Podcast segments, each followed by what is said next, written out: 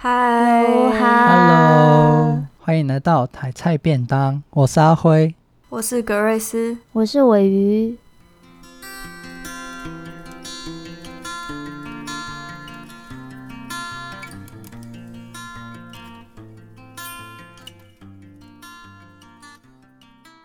今天呢，我们还是一样要来，就是刷一下存在感。呃，如果有在就是一样有在 IG 上追踪我们的朋友，应该就知道我们最近都在做一个叫做“灵魂写手”的活动。那我们就是每个礼拜呢，都会挑一个小说、一个文本来当做是原型，然后我们每天哦来做接龙故事这样子。然后主要就是我们三个每天写一个故事这样。哦，我们这礼拜有发了一个呃。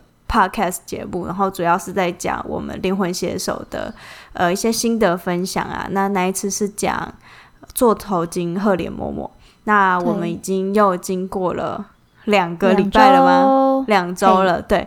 所以我们就想说，可以来分享一下不一样的文本。那今天主要更新，对，要更新一下。那今天主要的文本是《天桥上的魔术师》跟《复眼人》，对。对，是完全不同类型的、这个、呃文本，不同。因为座头鲸赫连嬷嬷它比较算是自然书写，那呃面临的问题就比较偏向是，就是我们的知识性不足，就是在写自然的时候，我们其实是要查一些资料，然后才能开始着手开始创作。那这一次。嗯天桥上的魔术师哦，复眼人也是自然书写，可是它比较偏向科幻一点，魔幻一点，比较有一点魔幻写实的成分在里面。然后天桥上的魔术师他呃角色很多，剧情线很多，所以就会面临到我们怎么样重新再塑造另一个故事的时空，这是有不一样的困难度在在在书写的过程中。这三本最难应该就是天桥上魔术师。不会，我觉得是复眼人哎，我觉得两本都很很很烦。我我觉得复眼人超难，可是复眼人复眼人很好玩哎啊，因为就是写出就是写的时候最无感就是天桥上魔术师哎，我自己啦，因为天桥上的魔术师我们看太多东西了，我觉得，因为我们看了漫画，看了小说，又看了电视剧，然后我们那时候在录音的时候又就是。看了看了一些访谈，对，又讲了很多次，嗯、我们又开了直播，所以我有时候已经对里面的角，对，已经没有爱了，就是里面的角色就是那样。了，对对，这样子啊？那那复眼人吗？复眼人呢？阿辉，你觉得很有趣的点在？其实我昨天也有想要把台湾的东西放进去，因为它也算是，虽然它是比较魔幻嘛，就是有什么，现在我们已经写到小黑人。就是复眼人的分身已经开始出来，可是 可是我会想要把，就是因为他是台湾的，所以我就呃去写那个面向太平洋那一边的时候，我想说他到底要怎么怎么去翻船，或是到底他要发生什么意外，我就想要他是爱丽丝就要发生意外的，然后就去查，就是什么到底海边有什么意外，然后就查到有一个什么叫。台湾的疯狗浪就是在台北，嗯、就北部比较多，嗯、所以我因为因为我写出来的这个地方大概就是我台东那一边，就是我的想象，所以就没有把它放去台北，不适合有疯狗浪，基隆那边就比较少，所以我就没有把它写进去。可是我就有查，因为它跟现实也很很很连结，然后也有可能是我们选择的人很。很好写嘛，就是拓拓跟阿里斯，他角色也不多。对，就是呃，啊、第一就是先讲托托。困难点在哪了？托托，哼，托托是他的角色在小说里面，或是就是我们看的小说跟那个舞台剧，他的戏份都很少，所以我们可以填充的东西很多。对、嗯，然后阿丽丝她是一个。就是呃，她是一个妈妈，对，算是主角。她是妈妈，可是因为托托的关系，所以她自己还有他的过去也没有写很多。然后我们现在就在开始写他小时候，我就觉得蛮有趣的。对，我觉得复眼人比天桥上的魔术师好写一点的地方就在这边，就是他其实有很多东西没有填补到，没有填满。可是因为天桥上的魔术师，其实小说它也是这样，他小说留了很多很多的空白，可是呢，嗯、电视剧补充了非常多东西。对，所以多多少少我们会被那个电视剧给影影响。对，嗯，对对对，我蛮认同，就是关于填补的这一部分，也就是在复演人里面，确实是角色的部分，相较于天桥上的魔术师，他可以发挥的想象空间比较大。可是呢，我刚刚就在思考，到底为什么那么难写？因为瓦尤瓦尤岛，我没有办法想象，我没有办法想象，相较于台湾的另外一个在故事里面其实很重要、很重要的瓦尤瓦尤岛。然后当所以当我们当我意识到我们要往那边去接的时候，我整个没办法，因为在故事在小说里面。他几乎是，其实是瓦尤瓦尤岛的人来到了台湾嘛，可以这么说。对，遇到阿丽丝。可是现在我们是反向，我们要让阿丽丝。对，对，所以我整个没办法哎，哼。你知道我是怎么想象？就是我写的时候，现在应该是在讲说，第十八篇就是七月十五号的那一篇，就是我我开头的。我想，我想要写的那个故事是，他不是发现发现只有一艘独木舟，是，然后我的想象是，他被那三个小黑人推出去，就硬要他推出去之后，他就漂流，然后在上面，然后遇到从瓦尤瓦尤岛飘过来的那个人，哎、欸，他们两个相遇。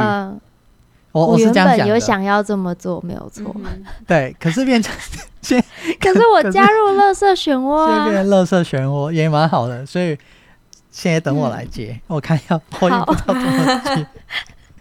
我们刚刚讲的这些元素都是里面有的，也就是说，有一座瓦尤瓦尤岛，有一个位于台湾岛上的阿丽丝。然后小黑人是呃，小黑人算是我们自己的那个啊，想象乱乱加的，对。对然后有天桥上魔术师的小黑人，反正都同一个作者啊。就这样子，对，其实这些元素都是有的，只是对我来说，我很难。你要我描述小朋友掉到水里发生什么事情，遇到海龟，我可以。可是你要你要让一个成人，然后回忆他的小时候。然后前面你又给了我个线索，他是害怕的。然后我又要连接瓦尤瓦尤岛，天哪，是要怎么接？真的，我我我第一次写故事，就是在这三周以来，这两天绝对是我想的最辛苦的两天了。因为看看我们越写越长，应该就知道我们其实蛮苦恼的。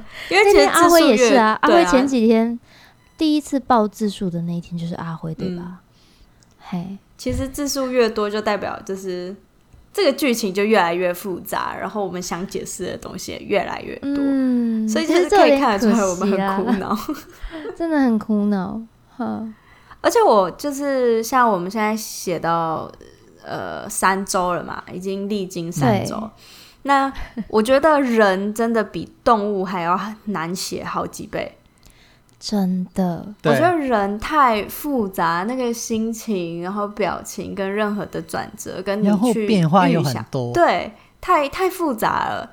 对，金鱼就是对。会呼吸，鲸鱼就是你好像赋予它一个任何的意义都可以，然后你可以写的很美，可以写的很很随性。可是人就不太一样，也就是会有一种哦，我也是。就是我也是人，然后就是在现实生活中就不会有这种表情，所以或者说在现实生活中就不会有这样的反应。我觉得会有很多的代入感，嗯、所以人其实是真的很难写。我觉得这这为什么这两周我觉得很痛苦的原因。我觉得写人，你本身要一要是一个够浪漫的人，嗯，好比说我在写阿丽丝的时候，她飘在海上的时候，我要让她看到什么，对不对？就是。我要让她看到什么？那为什么她会对这个东西？为什么她对夕阳有感觉？然后为什么那眼前出现那个垃圾漩涡的时候，那么小的她，她还不知道那是什么？我该怎么去形容他看到这么多五颜六色东西的时候的那个感受？所以我觉得你刚刚说的那个代入感是很真实。可是问题就是，我不会飘在海上，我不会 写不出来。我不会飘在一艘就是独木舟上，然后它还突然裂掉，我不会。所以，所以我觉得那个想象做的事情，对我我真的觉得作家需要他平常的那一些资讯来源，如果我们把它通称为资讯的话，要非常的多元。然后你看到一个特定的一段文字、一个元素的时候，你就要开始幻想了，你就要想当他们两个相遇的时候会发生什么事情，要超有创意的。嗯，对。而且我觉得你要去。嗯，建构一个人的个性，或是他的一个面容，其实是需要很多很多的细节去把它堆叠起来。对，他是会遇到很多的事件，然后你才可以去推敲出，呃，这个人的个性是怎么样。像是在小说里面，阿丽丝就是给人的个性是有点疯疯癫癫的。那他这个就是建构在、对。建构在他的讲话，他讲的每句话跟呃，他遇到每一件事情的一个反应，嗯、所以他是这样堆叠，慢慢堆叠，堆叠起来。嗯、那也因为我们的篇幅非常非常的小，然后每一天都是一个很有关系。对对对，然后我们每天又尽量的是一个独立的故事，所以其实，在堆叠的部分就会，呃，这方面就会弱很多啦。对，所以在写人的时候就会比较困难一些。嗯等于说那些人设是本来是有它的建构过程的，对，但因为篇幅的关系，我们又必须营造出特定的感觉的时候，就要用很少的文字去、嗯、去，有点像浓缩吧？对对，嗯。阿辉刚刚说什么？没有，我是说，就是我们在写复眼人的时候，其实好像我们也没有没有是。当天就结束那个故事，我们就是已经连续连续三天是故事都连接在一起。可是我觉得这样也蛮好玩的，因为它嗯，就是重新塑造，就是像你们刚刚提到的，就是塑造一个人物角色很困难，然后也很花篇幅。对，所以我们前面塑造的，然后到后面也可以用的话，好像生小孩一样，因为如果你。篇幅不够长，你就要生出来。没有，你篇幅不够长，你生生出来的小孩都早产，就是可能他营养不良，然后需要去急救。可是现在我们就是，如果再用长一点，然后几天连在一起再出生的话，他可能如果三个故事连在一起读起来，他会更有一个。故事的那个幻想的空间。那我们下个礼拜要不要干脆直接写一整个礼拜的故事啊？会想这么做吗？哦，我觉得这越来越，我觉得这很困难，太难了，感觉比较比较。我觉得有遇到就就就这样写，没有遇到就不要。我们就就是跟这次一样，觉得写不完就再写一天。剪掉，剪掉。因为因为我们就是也是没有套过嘛，可是我们就可以一直接起来，这样也是蛮妙的。所以就不要不用套，嗯，就，就看情况了哈。对，好，我觉得我们的结尾可以说一下，就是说，因为其实听众朋友很多可能都没有看过这些故事，那有时候可能会觉得说，哎、欸，他们在讲什么？我不懂他们的梗，可能会有这种想象、嗯。但其实那，嗯，对我们来说，那不算是一定要有一个先后顺，就是没有一定非得你要懂。这个你才能不一定要合理这些故事。对对，我觉得，嗯，我在写的时候有一个还蛮困扰我的地方，就是说我在写的时候，因为这几本小说其实都有一点虚幻的成分在里面，尤其是呃《天桥上的魔术师》跟《复眼人》这两本书，它虽然是有就是经过一定的。调查才写出来这本小说，或者是它有一个基底，可是它里面就是虚幻的成分其实非常非常高。那有时候当你没有看过原著小说的时候，就会像玮瑜刚刚提到，你可能会有一点看不懂我们在写什么，就会无法想象说，哦，现在是在讲一个虚构的部分，还是一个真实的部分？为什么会突然跳出一个小黑人，或者是为什么突然阿丽丝会出现在独木舟上面？就这件事情会变得很很不合理。可是我觉得可以。嗯，我觉得可以尝试的放开自己所既有的一个想象来看，对，呃，不管是我们的故事，或者是任何以后所看的任何小说，因为每个小说或者是每个故事，它都有一个自己建构的一个呃世界观。那当你用一个既定的呃想象或是既定的角度去看的时候，有时候你会更难的去进入到一个小说的内容或是一个情绪，所以不妨就是比较用一个轻松一点，或者是一个不要用一个合理的脑袋来看我们 看我们的故事，或是以以一个小说，我觉得会我觉得会更轻松一点，会会更呃更怎么说更享受一点。我知道了，也就是说，嗯。他们不用去思考我们的合理性，我们看了什么，所以我们这么写，对，而是去思考说他们看到的文，就思考他们看到的文字给他们什么感觉就好了。对，我觉得更像是一个，对对对对，嗯、我觉得更像是一个感受，嗯。嗯，对，就是是一个感觉，是就是呃，可能里面写的虽然说文字很多或者是怎么样，可是搞不好我们这一整篇只是要写一个。